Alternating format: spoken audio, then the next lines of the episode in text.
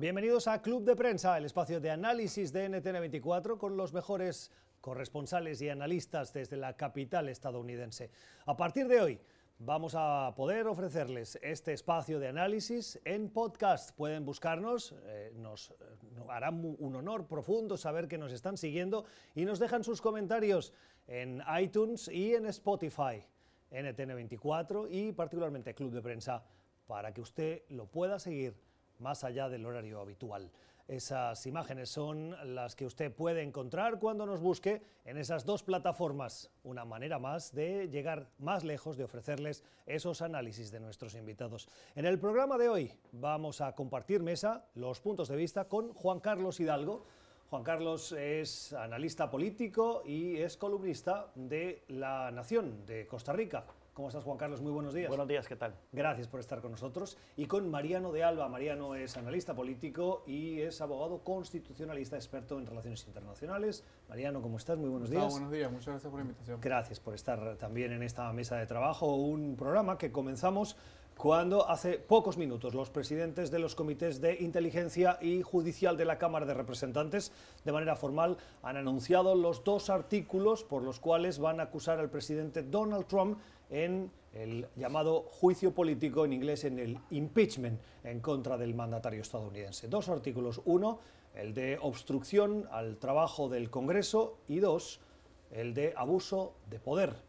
Algo que no, eh, en el fondo, revela nada nuevo, porque era ya lo esperable, pero ya son esos los artículos y, como decía esta mañana un analista eh, que leía, lo que estamos viendo, la causa, que estamos viendo en contra de Trump es ampliamente superior, más profunda, más grande en cuanto a su contenido de acusación que la que vimos en el juicio al presidente Bill Clinton. Juan Carlos. Sí, muy puntual. Eh, los dos artículos eh, se hablaba, se especulaba que podrían meterse más cosas, ¿verdad? De que al final de cuentas lo de Ucrania simplemente es la punta del iceberg de lo que ha sido todo un patrón de comportamiento irregular por parte del presidente estadounidense en, en contraposición a las instituciones estadounidenses y es por eso que eh, se había contemplado incluso eh, incluir un artículo sobre la investigación de Robert Mueller, entre otras cosas. Lo cierto es que al final esto es parte de una deliberación interna que tuvieron dentro del Partido Demócrata. Recordemos que había gente muchísimo más entusiasta por hacerle un juicio político al presidente desde que fue juramentado hasta los que han procedido con este, con este juicio político de una manera muy renuente. Por lo tanto, este, ha tenido que buscarse el consenso al interno de la fracción demócrata y lo que se ha llegado es que dos, estos dos artículos, uno de ellos sobre el caso en sí, sobre el abuso de poder que involucró esa extorsión en la que incurrió el presidente estadounidense con su colega ucraniano, y la otra sobre el proceso que tiene que ver con la no colaboración o obstrucción de la justicia en la que incurrió la Casa Blanca eh, al no facilitar documentos, al no facilitar testigos eh, en esta investigación que realizó la Cámara de Representantes. Eh, ahora habrá que ver las fechas, no sé si, si en la conferencia de prensa se habló de fechas sobre cuándo estos artículos serían, son, primero tienen que ser discutidos dentro del Comité Judicial de la Cámara de Representantes, luego ahí se vota, pasa a la Cámara de Representantes y en la Cámara de Representantes se va a votar y luego tendremos juicio político. Por los tiempos que vamos viendo, no deberíamos eh, eh, sorprendernos que entonces el calendario que se ha venido manejando se va a confirmar. Un juicio político en enero. Recordemos también, y esto es una cuestión que yo no sabía, que los republicanos en cualquier momento pueden decidir si aceptan o no aceptan el, realizar el juicio político o suspender el juicio político, eh, con 51 votos nada más. Entonces podría ser que los republicanos simplemente dicen, esto no procede, se engaveta y no hay juicio político en el Senado. Eh, por lo tanto, eh, ese es otro escenario que podríamos contemplar. Lo cierto es que uno no sabe qué le conviene más a los republicanos desde un punto de vista bastante cínico, si tener ese juicio político por un mes, exonerar al presidente, de tal forma que él tenga una línea argumentativa para la campaña. Una vez más he sido exonerado, ¿verdad? Como lo fui con el reporte Mueller, como lo ahora con esta otra investigación. Y por el otro lado, minar la campaña de los senadores demócratas que están aspirando a la presidencia, que tendrían que pasar todo enero aquí en, Washington durante ese juicio político y no estar haciendo campaña de cara a la primera primaria que es Iowa el 3 de febrero. Sí, a ver, creo que la acusación de los demócratas eh, es bastante limitada. Eh, eso es, eso es un, punto a, rescatar. Em, yo creo que los demócratas en el fondo están conscientes que esto no va a caminar. Eh, pero sin embargo lo hacen por una razón muy específica y es que están tratando de subir los costos para que el presidente Trump de alguna forma no continúe este tipo de conductas de aquí hasta las elecciones de noviembre del año 2020. Es decir, tenemos un presidente donde hay un ya hay un precedente en las elecciones del año 2016 que al menos se ha comprobado personas cercanas a su campaña, pues de alguna forma eh, buscaron la interferencia extranjera en las elecciones presidenciales por parte de Rusia. Ahora hay una acusación concreta en contra del mismísimo presidente de cara a las elecciones del año 2020, donde el presidente básicamente presionó al presidente de Ucrania para que se investigara a, uno de sus principales rivales en esa contienda electoral.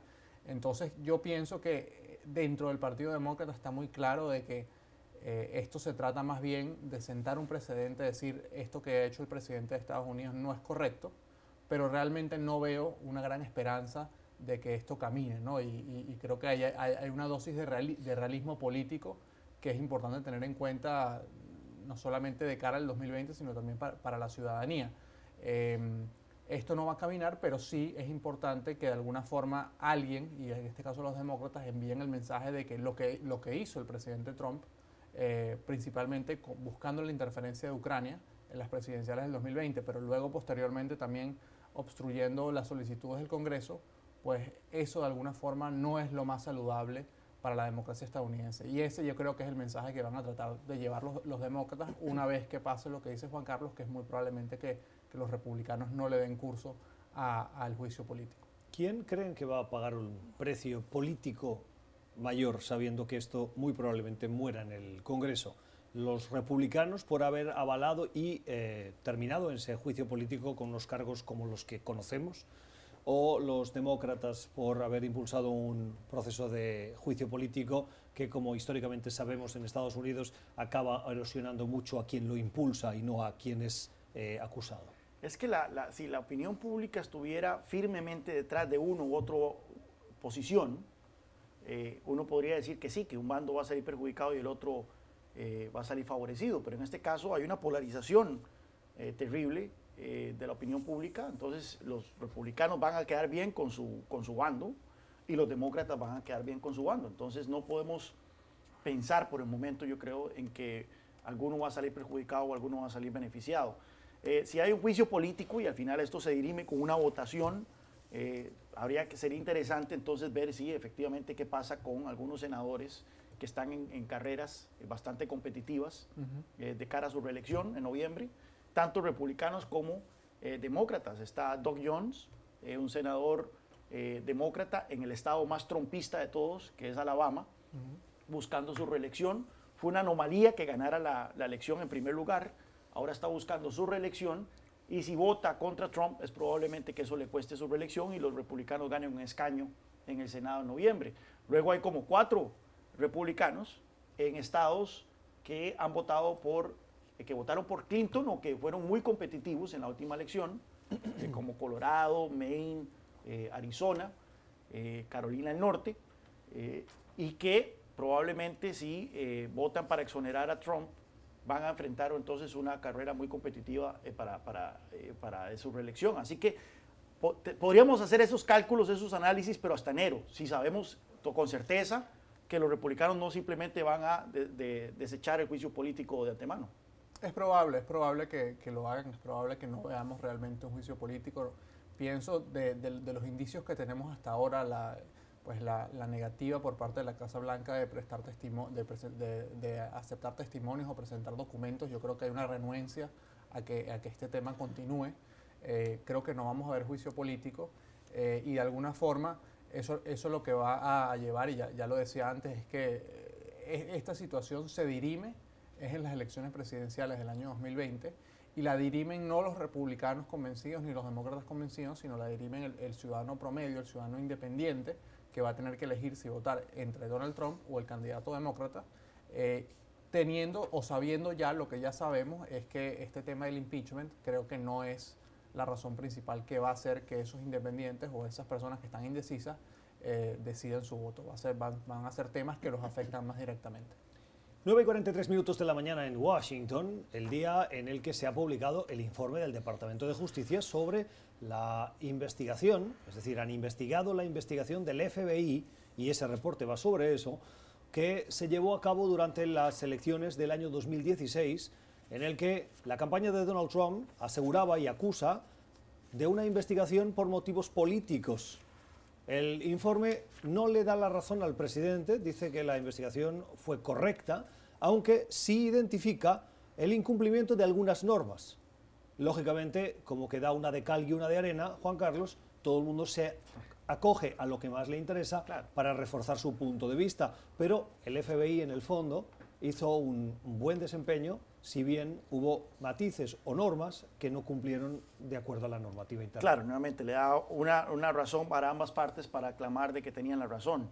este, tal vez más a, los, a la gente anti-Trump, a los demócratas, en el sentido de que había conductas o accionares eh, bastante irregulares que ameritaban que el FBI investigara eh, la campaña de Donald Trump, eh, pero por otra parte también este, al parecer se realizaron actos eh, irregulares por parte de la investigación en sí que este, también no, no ameritaban ser sancionados no, no fueron apropiados. Pero lo, la, cuestión es que, nuevamente, esto es parte de los dos relatos. Ahora venía leyendo un artículo en The Atlantic, creo que fue en The Atlantic o algo por el estilo, de que de, esta discusión, por ejemplo, el tema del juicio político, en el 2019, vis a vis lo que fue en el 1998, lo que fue en 1973, o por supuesto lo que fue en 1868, cuando había otros procesos de juicio político.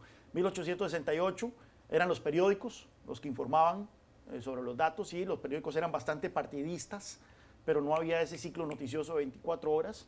Luego en 1973 con Nixon y todos los procesos de, de impeachment, eh, Sí había ya eh, noticieros y la gente veía, una gran mayoría de los estadounidenses vio los procesos eh, en tiempo real, pero lo veían a través de las cadenas establecidas, ABC, CBS, NBC o PBS. Yo me acuerdo estando en España el seguimiento que se le dio al juicio y particularmente al interrogatorio del presidente Clinton. Bueno, ese, ese, fue el del otro, el Clinton, pero el de 1973... Ese, eh, ese no, no, no, no Ya iba a decir que no, no te... No, Ni en este mundo yo había llegado. no te veía tan mayor. Pero este, en, ese, en ese sentido lo que señala el autor del artículo es que había un solo relato, o sea, los hechos eran indisputables, era lo que presentaban estas cadenas, ¿verdad? 1998, sí, con Clinton, ya había, ya empezaba a surgir Fox News y demás, pero todavía no existía las redes sociales como las conocemos hoy. Hoy ya la gente escoge los hechos que quiere, eh, que quiere, que quiere creer. Entonces, si yo soy trompista, veo las cadenas y sigo las, las, noticias y las redes sociales que confirman mis sesgos. Si yo soy antitrompista, de la misma manera. Y por lo tanto, por eso es que vemos este fenómeno tan extraño de que eh, cuando fue el proceso de impeachment de Richard Nixon, la popularidad de Nixon estaba por los suelos. Este, una, una gran cantidad del público estadounidense quería eh, destituirlo. Hoy vemos de que ese apoyo de Donald Trump no baja del 40%, eh, tiene un piso muy alto y por lo tanto eso ha hecho que este sea un proceso inédito, tan irregular. Sí, y creo que de alguna forma esto confirma que el daño ya está hecho, ¿no? Es decir, la institucionalidad democrática de Estados Unidos está bastante debilitada justamente a raíz de eso, a raíz de que no hay posibilidad de, de, de definir unos hechos concretos y a partir de ahí actuar independientemente de, las tendencias políticas, sino que cada tendencia política tiene su, su, disposición a interpretar los hechos de, una manera que lo favorece. Y de alguna forma, eh, yo sí creo que esto causa un impacto negativo a futuro y a futuro de, lo que es el Estado de Derecho y, las instituciones en Estados Unidos, eh, fundamentalmente porque eh, de alguna manera abre la puerta a que futuros presidentes, no solamente Donald Trump, hagan cuestiones parecidas y no haya ninguna consecuencia. Entonces, eh, eh, los hechos que conocemos hasta ahora es una llamada a un presidente pidiéndole que investigue un rival político y condicionando de alguna forma la ayuda que, provee Estados Unidos para, a que se realice esa investigación. Y luego, eh, pero la gran pregunta es qué otras cosas se van a poder hacer en el futuro y qué consecuencias van a tener no solamente para Estados Unidos, sino para el resto del mundo. Esto es Club de Prensa. Vamos a la primera pausa del programa de hoy y ya regresamos. Usted está escuchando Club de Prensa, el programa de análisis de la actualidad de NTN 24 desde Washington, con los mejores corresponsales y expertos. Club de Prensa, dirigido por Gustavo Alegre, en NTN 24, el canal de las Américas. Véalo de lunes a viernes por nuestra señal internacional. Pídalo a su cable operador.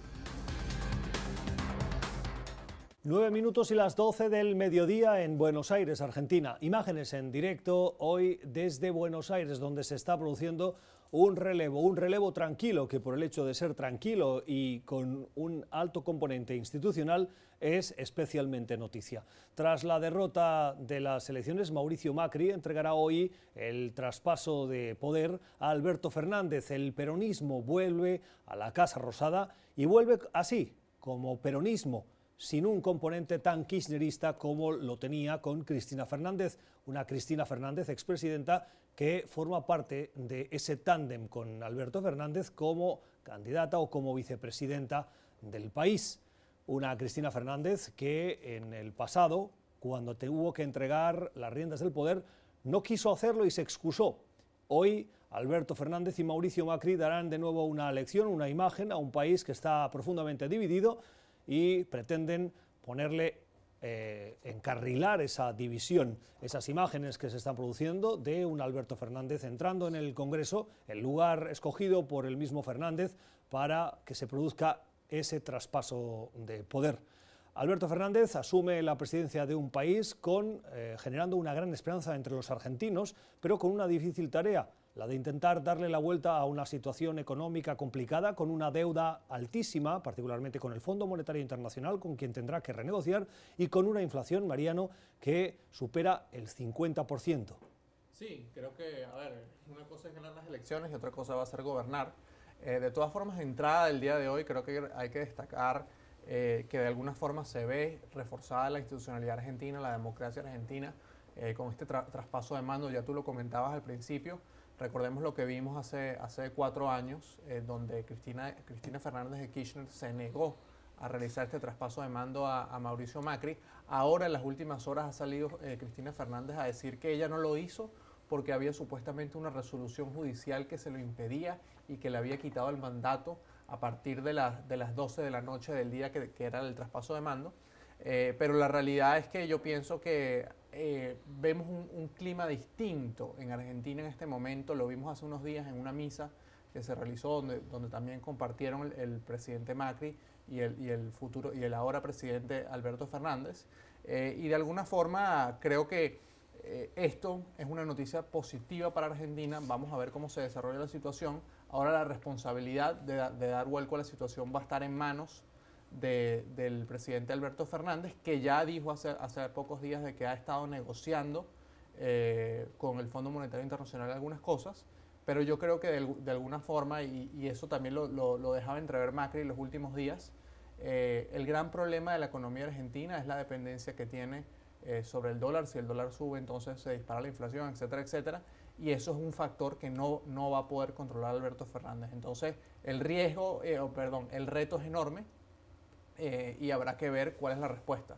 Eh, y también habrá que ver otro aspecto interesante a partir de hoy, que es cuál va a ser realmente el poder o, el papel que va a jugar Cristina Fernández dentro de esa presidencia. Y además, uno de los retos es el de la inflación, como decíamos al principio. Alberto Fernández ya ha prometido eh, que va a poner más dinero en el bolsillo de los argentinos con la esperanza de reactivar el consumo y de esta manera también la economía. Ahora, poner más dinero es más inflación más bien debería quitarle menos dinero, porque uno de los problemas es la alta carga tributaria. Que Pero entonces el, el, nivel de pobreza de los argentinos, que ha pasado del 30 al 40% con Macri, continuaría ascendiendo. Por bajarle los impuestos lo dudo, más bien reactivaría la economía, eh, que, eso es lo que, que eso es lo que no hizo Macri precisamente. La razón por la cual Macri no logró reactivar la economía fue porque la carga tributaria se mantuvo tan alta para financiar un gasto que Macri no pudo controlar, no pudo reducir, no supo reducir eh, en los cuatro años que estuvo eh, al frente del Ejecutivo. Eh, vamos a ver, cuando el kirchnerismo llegó al poder en Argentina en el 2003, ya el país había hecho default, eh, por lo tanto tenía bastante plata, porque no estaba pagando sus deudas. Eh, y es cuando justo empezaba el superciclo de las materias primas, impulsado por la demanda de China, que hizo que el precio de las hojas se disparara y entonces los ingresos eh, por exportaciones fueran extraordinarios en Argentina. Y esto hizo que Argentina creciese durante la mayor parte de la década de los 2000 y el inicio de los 2001, eh, de los 2010, eh, en el orden del 7, 9, hasta el 9%, o sea, tasas de crecimiento chinas. Mucha gente incluso decía que Argentina estaba desafiando la gravedad, que finalmente se había descubierto un populismo que sí funcionaba.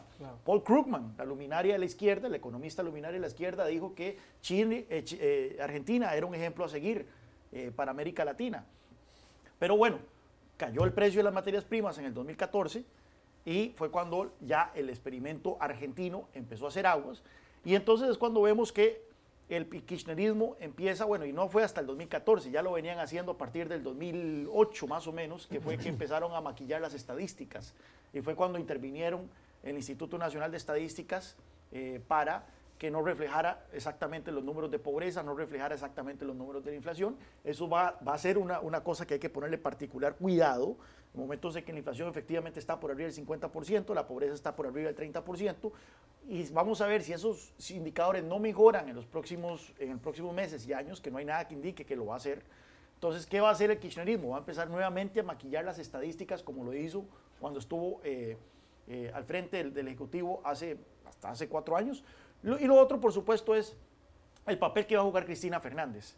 Eh, ya hemos visto este escenario en donde líderes ponen a supuestos títeres de presidentes que creen que van a controlar, pero luego los títeres se les revelan. Vimos con, Santo, lo vimos con Lenny Moreno, lo vimos con Laura Chinchilla, lo vimos con eh, Dilma Rousseff y demás. Aquí parece que Cristina no se está jugando eh, chances, ¿verdad? Ella se está poniendo como vicepresidenta, no puede ser removida de ese cargo y vamos a ver entonces qué, qué, relación y qué tanto poder, qué cuota de poder va a tener ella eh, en, este, en este Ejecutivo Fernández Fernández. No sé si, Mariano, querías hacer algún comentario al respecto de eh, el papel que tiene que jugar Cristina Fernández en, en, en, este nuevo gobierno.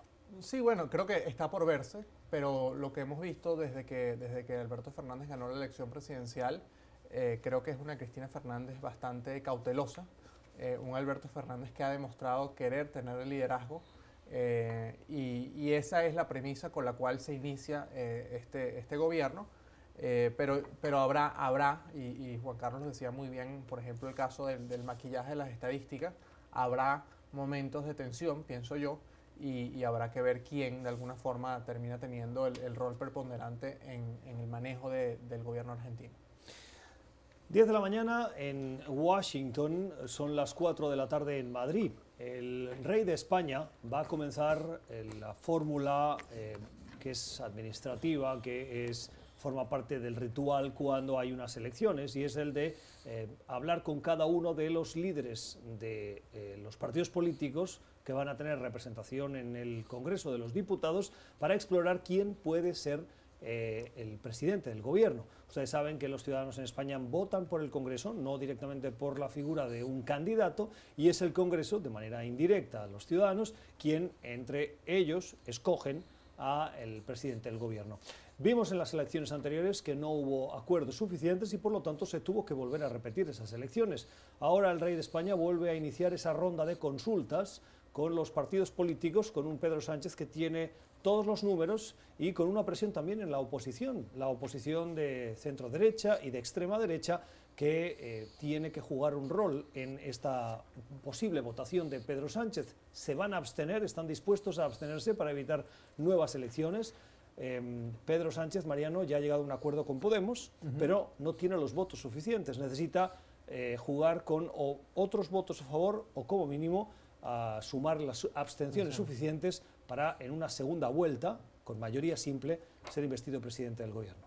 Sí, a ver, varias, varias cosas a destacar de este proceso que pienso yo que es muy interesante, ¿no? Bueno, en primer lugar, la última persona con la cual se va a reunir el rey es con Pedro Sánchez, lo que da, da cuenta de que en el papel eh, todo indica que va a ser Pedro Sánchez a quien el rey va a encargar eh, formar gobierno, ¿no? Como lo dice la Constitución española, ¿no? Pero para mí también es muy interesante que, bueno, que el rey se tenga que reunir con todos los jefes de, todos los partidos políticos, que son muchos en España en este momento. Cada vez hay una mayor fragmentación de, fuerzas políticas. Eh, y la reunión dura 45 minutos, es decir, cada reunión. Es decir, que eh, habría que ver qué, qué, tanto puede departir el rey con, con los, los, jefes de la fracción política.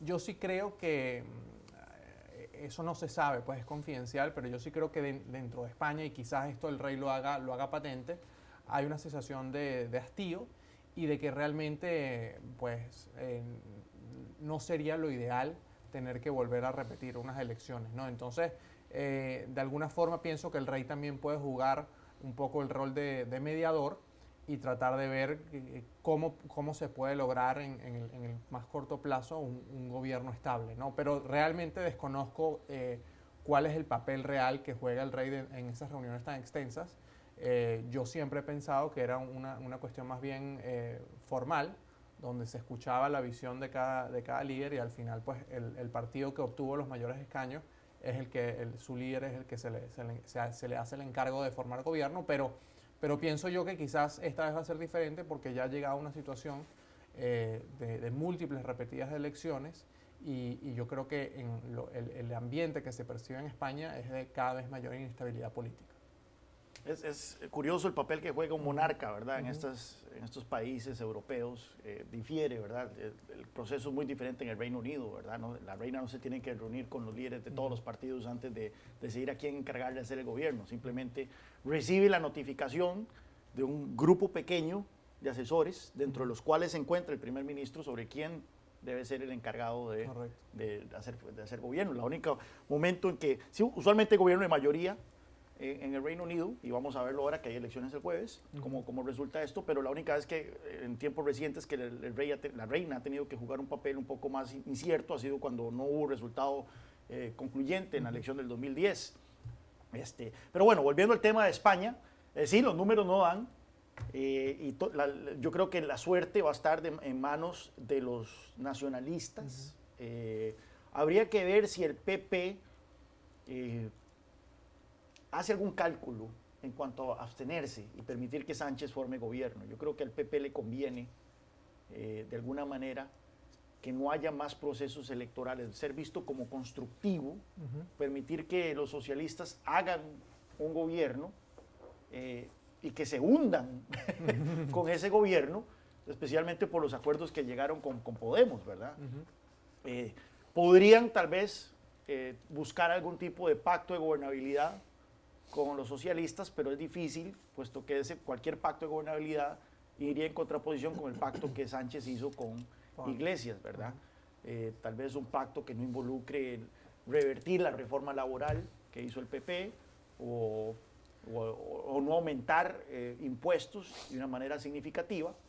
Pero lo cierto es que nuevamente Sánchez llega a este, a este proceso eh, con un una, coalición disminuida, o sea, con menos escaños propios, e incluso Podemos con menos escaños ellos también. Su mandato es inferior al que tenían tras la elección de, ¿cuándo fue? De abril, creo que fue.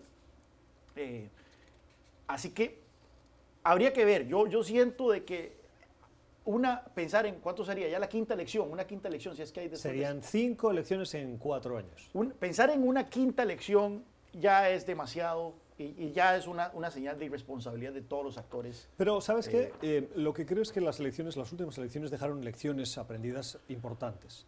Para el eh, Partido Ciudadanos, que tenía todas las posibilidades de haber entrado en el gobierno con el Partido Socialista, si no hubiera sido porque su ya ex líder, Albert Rivera, no hubiese puesto como condición previa a esas elecciones no pactar con el Partido Socialista, hoy podría ser perfectamente Rivera el vicepresidente del Gobierno de España y por esa condición, ese compromiso que quiso adquirir con sus votantes, eh, pues no hubo, acuerdo, no, hubo acuerdo y por lo tanto ah, hubo nuevas elecciones. ¿Qué elección sacamos? Em, que el, Partido Ciudadanos casi ha desaparecido. Es hoy un actor bastante irrelevante en la política.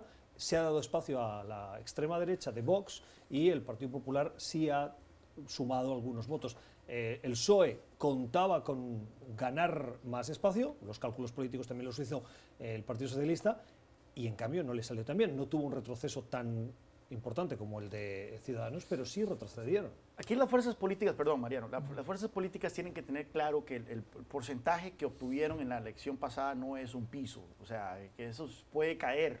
Yo creo que ese es el cálculo, mal cálculo que hizo Ciudadanos, ¿verdad? Pensar de que las ganancias que había tenido en la elección de abril eh, iban a repetirse en esta elección o incluso iban a aumentar, y vimos que no. Fue una pésima jugada de Albert Rivera y ahora la pregunta es, este, ¿cuál cálculos están haciendo, por lo menos en el caso del PP, eh, de si que ellos creen que un nuevo proceso electoral les va a dar más réditos políticos, o sea, van a aumentar los escaños que ya sumaron en este proceso, o más bien perderían escaños? Sí, creo que, a ver, creo que pues de alguna forma ya las cartas están echadas. La única forma de que Pedro Sánchez forme gobierno, pienso yo, eh, va a ser que efectivamente eh, los independentistas se abstengan. Em, ya hay un pacto con, con Podemos, con Unidas Podemos. Eh, lo que decía Juan Carlos es interesante en el sentido de que cuál es el cálculo que hace el PP, ¿no? El PP pudiese decir, me conviene más aliarme en este momento con el PSOE y de alguna forma esperar a que el gobierno del PSOE sea un desastre y, yo luego capitalizar eso. yo pienso que dentro del PP hay, hay conciencia de que si hay una quinta elección, pues muy probablemente los números de Vox van a seguir subiendo y, quien, y los números que, van a caer, eh, de alguna forma, quien, quien va a capitalizar eso va a ser eh, eh, Vox en detrimento del PP. Obviamente yo no soy experto en, política española, pero así viéndolo de manera muy somera, si yo fuera casado, lo que buscaría es un compromiso de Sánchez en cuanto al tema Cataluña, ¿verdad? que no va a haber ningún tipo de referéndum independentista o demás, y abstenerse. O sea, no es un voto del PP para, para confirmar a, a, Sánchez, sino es abstenerse, permitir que se forme un gobierno de minoría este, entre Podemos y, los socialistas. Y nuevamente, dado los compromisos que Sánchez acordó con Iglesias, es muy probable que la economía eh, eh, española empiece a sufrir. Y de hecho, las bolsas cayeron luego de que se anunció ese acuerdo entre Sánchez y Iglesias es de esperar una salida de capitales, es de esperar una desaceleración económica y que quien va a ser el mayor beneficiado de eso en un proceso electoral futuro sea el, Partido Popular. Las palabras en vivo eh, desde Argentina a las 12 12 minutos eh, de la mañana en Buenos Aires, cuando Alberto Fernández hace una invitación a superar los muros que dividen para abrir un nuevo periodo de convivencia, para superar y cerrar las heridas abiertas en nuestra patria y para que esas heridas dejen de sangrar. Una invitación que ha hecho Fernández a superar tres muros, el muro del odio y el rencor, el muro del hambre, ha dicho, y el muro del despilfarro de nuestra economía productiva un Alberto Fernández conciliador que extiende la mano a los que piensan diferente, dice, para presentarse como el mandatario de todos los argentinos, capaz de escuchar, asegura, y de invitar a quien es distinto, diferente, a que forme parte de esa conversación nacional para levantar, ha dicho textualmente, de nuevo a la Argentina. Un comentario breve. Sí, bueno, creo que no, no sorprende el discurso, ¿no? ahora, eh, es realmente sincero, venimos de cuatro años de una oposición muy fuerte al gobierno de Mauricio Macri por el peronismo, y pues entonces resulta un poco cómico que ahora cuando el peronismo llega al poder lo que pide es diálogo y, que, no, y, que, no, y que no tenga una oposición pues muy crítica. Entonces habrá que ver qué sucede. Yo creo que eh, más que ese discurso va, va, a estar en los detalles de qué acuerdos puede llegar el Congreso argentino para hacer frente a la grave crisis económica que es el principal problema. Como decimos en Costa Rica, viendo el payaso soltando la carcajada. Vamos a ver qué tanto duran estas palabras de conciliación y cómo los actos del nuevo gobierno argentino eh, generan ese ambiente de reconciliación que, que ahora está mencionando el presidente Fernández. Las 10 y 14 minutos de la mañana en Washington. Vamos a una nueva pausa en Club de Prensa y continuamos. Usted está escuchando Club de Prensa el programa de análisis de la actualidad de NTN 24 desde Washington, con los mejores corresponsales y expertos. Club de Prensa, dirigido por Gustavo Alegret, en NTN 24, el canal de las Américas. Véalo de lunes a viernes por nuestra señal internacional. Pídalo a su cable operador Seguimos en Club de Prensa, el espacio de análisis con nuestros invitados hoy, con Mariano de Alba y con eh, Juan Carlos Hidalgo, cuando son las 4 y 18 minutos en París, en Francia. La ciudad ha sido el escenario de una cumbre, de una reunión que ha sentado en la misma mesa a el presidente de Rusia, Vladimir Putin, con el presidente de Ucrania, Volodymyr Zelensky. Ambos están enfrentados desde el 2014 en un conflicto que tuvo tintes bélicos en un principio y que luego ha mantenido una tensión militar en esa frontera después de que Rusia decidiese invadir, ocupar y anexionarse la península de Crimea. Em, eso ha llevado a la comunidad internacional a hacer los buenos oficios diplomáticos, liderados en este caso por Emmanuel Macron, el presidente francés, y por la canciller alemana Angela Merkel, para que ambos líderes enfrentados se sienten en una mesa para buscar soluciones. Y lo que tenemos de momento es un compromiso para retomar el proceso de paz en ese país. ¿Hacia dónde vamos? Bueno, como no todo depende de los cálculos y del, cínicos de Vladimir Putin es él que tiene la papa en la mano. Eh, todo depende de cómo ve él la situación en el, en el, este de Ucrania y cuáles son sus intereses. Se especula que el interés de él es que esta región del Donbass sea una fuente constante de inestabilidad, sea un conflicto, de estos conflictos congelados que proliferan por toda la antigua Unión Soviética, como es el Transnistria en Moldova, como es Nagorno-Karabaj entre Armenia y Azerbaiyán. Eh, y que esto se convierta entonces en un conflicto congelado que impida la incorporación plena de Ucrania en un futuro en la Unión Europea y, por, supuesto, principalmente todo en la OTAN. Eh, claramente la OTAN nunca va a incorporar eh, en sus filas a un país que tiene un conflicto latente, principalmente con Rusia, que podría entonces involucrar a los otros países en la defensa de, Ucrania. Entonces, eh, todo dependerá de los cálculos de, Putin y qué es lo que está. Lo cierto es que se ve que Putin juega de una manera muy abierta con los intereses de Europa, los cuales no son, eh, no son homogéneos. Eh, por un lado, Francia está queriendo de todas maneras arrimar a Rusia, contentar a Rusia, contentar a Putin, mientras que otros países ven este acercamiento con un escándalo, como los Polonia y los, y los países bálticos. Así que no se sabe, no sabemos. Sí, a ver, creo que tres cosas a, destacar de esto, ¿no? En primer lugar, bueno, el, liderazgo que, trata de asumir eh, Francia y Alemania eh, para tratar de resolver el conflicto eh, en, un momento donde también pues, Estados Unidos ya no, ya, no, ya no juega un rol tan protagónico como lo jugó a partir de 2014 en esta situación. decía Juan Carlos correctamente que el, que el presidente Manuel Macron, y creo que ese es otro, otro punto muy interesante a, a examinar, está buscando eh, de alguna forma calmar las aguas con respecto a la respuesta que tuvo Europa luego de los incidentes de Ucrania eh, hacia Rusia eh, y tratar de, pues de, ver si hay acuerdo. En segundo lugar, em, también hay un, punto muy interesante que hay que destacar es que, bueno, que esto es algo muy preliminar, va a depender de la voluntad de lo que haga Rusia, va, a iniciar con un intercambio de prisioneros y eh, en, base a lo que suceda o, si eso se concreta, pues ya habría, lo que se acordó en estas reuniones específicamente fue un calendario para en el año 2020 seguir reuniéndose y seguir tratando de avanzar, ¿no? Y luego final, eh, finalmente habrá que ver eh, realmente cuál es, la, cuál, es, cuál es la intención de Rusia, y, eso ya lo, decía Juan Carlos de, de, forma concreta, en el sentido de que, de que Rusia eh, pareciera entrar en una fase de más negociación con Europa eh, para tratar de minimizar toda la presión que ha venido soportando por parte de Estados Unidos. Suscríbase a nuestro podcast Club de Prensa, lo puede volver a escuchar en iTunes y Spotify. Esto es Club de Prensa, vamos a la pausa y regresamos.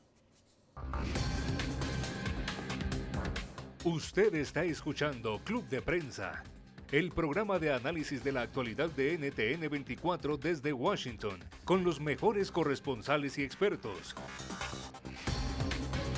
Club de Prensa, dirigido por Gustavo Alegret, en NTN 24, el canal de las Américas.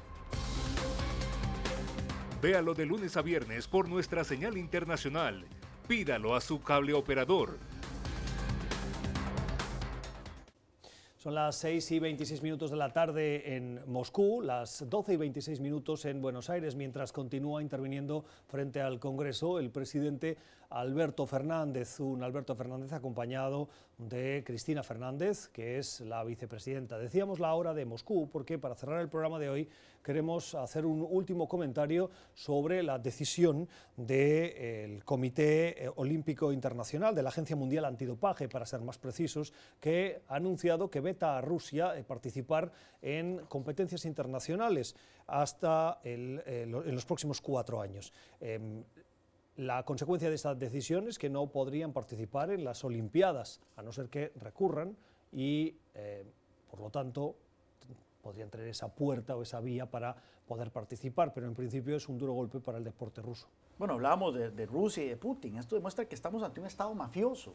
Esto ha sido una, es una medida inédita casi en, la historia del deporte, eh, puesto que se descubrió después de los Juegos de Sochi, o no sé si fue justo antes de los Juegos de Sochi, eh, de invierno, de que el Estado ruso eh, tenía montado todo un aparato para no solo dopar a sus atletas, sino para ocultar estos, estos, estos, este dopaje, estas acciones. Y luego ha habido sanciones y demás, pero vemos que el, Estado ruso continúa incurriendo en estos actos delictivos. Así que es una medida sumamente feroz, porque va, significa la no participación de Rusia en Juegos Olímpicos. Veremos tal vez ni siquiera en el Mundial de Fútbol, que recién lo acaban de organizar. Pero, este, sí, este, pero bueno, nuevamente, estamos ante un Estado mafioso. Putin decía esta mañana que las normas de vetar a participaciones tienen que ser individuales, no colectivas y no para el país en concreto. Y él leía esa decisión como un tinte político pero cuando toman estas decisiones porque han identificado que detrás hay toda una estructura del deporte ruso que forma parte del gobierno eh, para incentivar ese dopaje y conseguir esos resultados. Sí, y otro aspecto interesante eh, de este proceso es primero la, la falta de disposición por parte de, Rusia y de sus autoridades deportivas a colaborar en la investigación. Nunca fueron entregados los resultados del laboratorio eh, fidedignos. y luego también hay que tener en cuenta que pues eh, esta es una medida que pudiese ser recurrida eh, y yo estoy es muy probable que así sea ante, ante, el, Tribunal Arbitral Internacional. Y finalmente también decir que eh, las autoridades que han tomado esta medida y que van a afectar a Rusia han abierto la puerta para que los atletas rusos sí puedan participar en estas competencias, pero tendrían que hacerlo bajo una figura diciendo que son deportistas neutrales y no representando eh, a, su, a, su, país de origen. Entonces, habrá que ver qué sucede. Eh, también pues va a depender mucho de los recursos que, que puedan eh, ejercer los artistas, los, los atletas específicos que logren efectivamente calificarse tanto para las Olimpiadas como, o, o, el, o el equipo de fútbol para el Mundial de Qatar en 2022. Hasta aquí nuestro club de prensa de hoy. Hasta este punto es donde el tiempo nos permite el análisis que hoy hemos compartido, hemos escuchado de Juan Carlos Hidalgo, analista político y columnista de La Nación de Costa Rica, y con Mariano de Alba, es analista internacional, experto en relaciones internacionales. Gracias por la generosidad de su tiempo y recuerden, antes de terminar, nuestra invitación, suscríbase a nuestros podcasts. Mañana volvemos.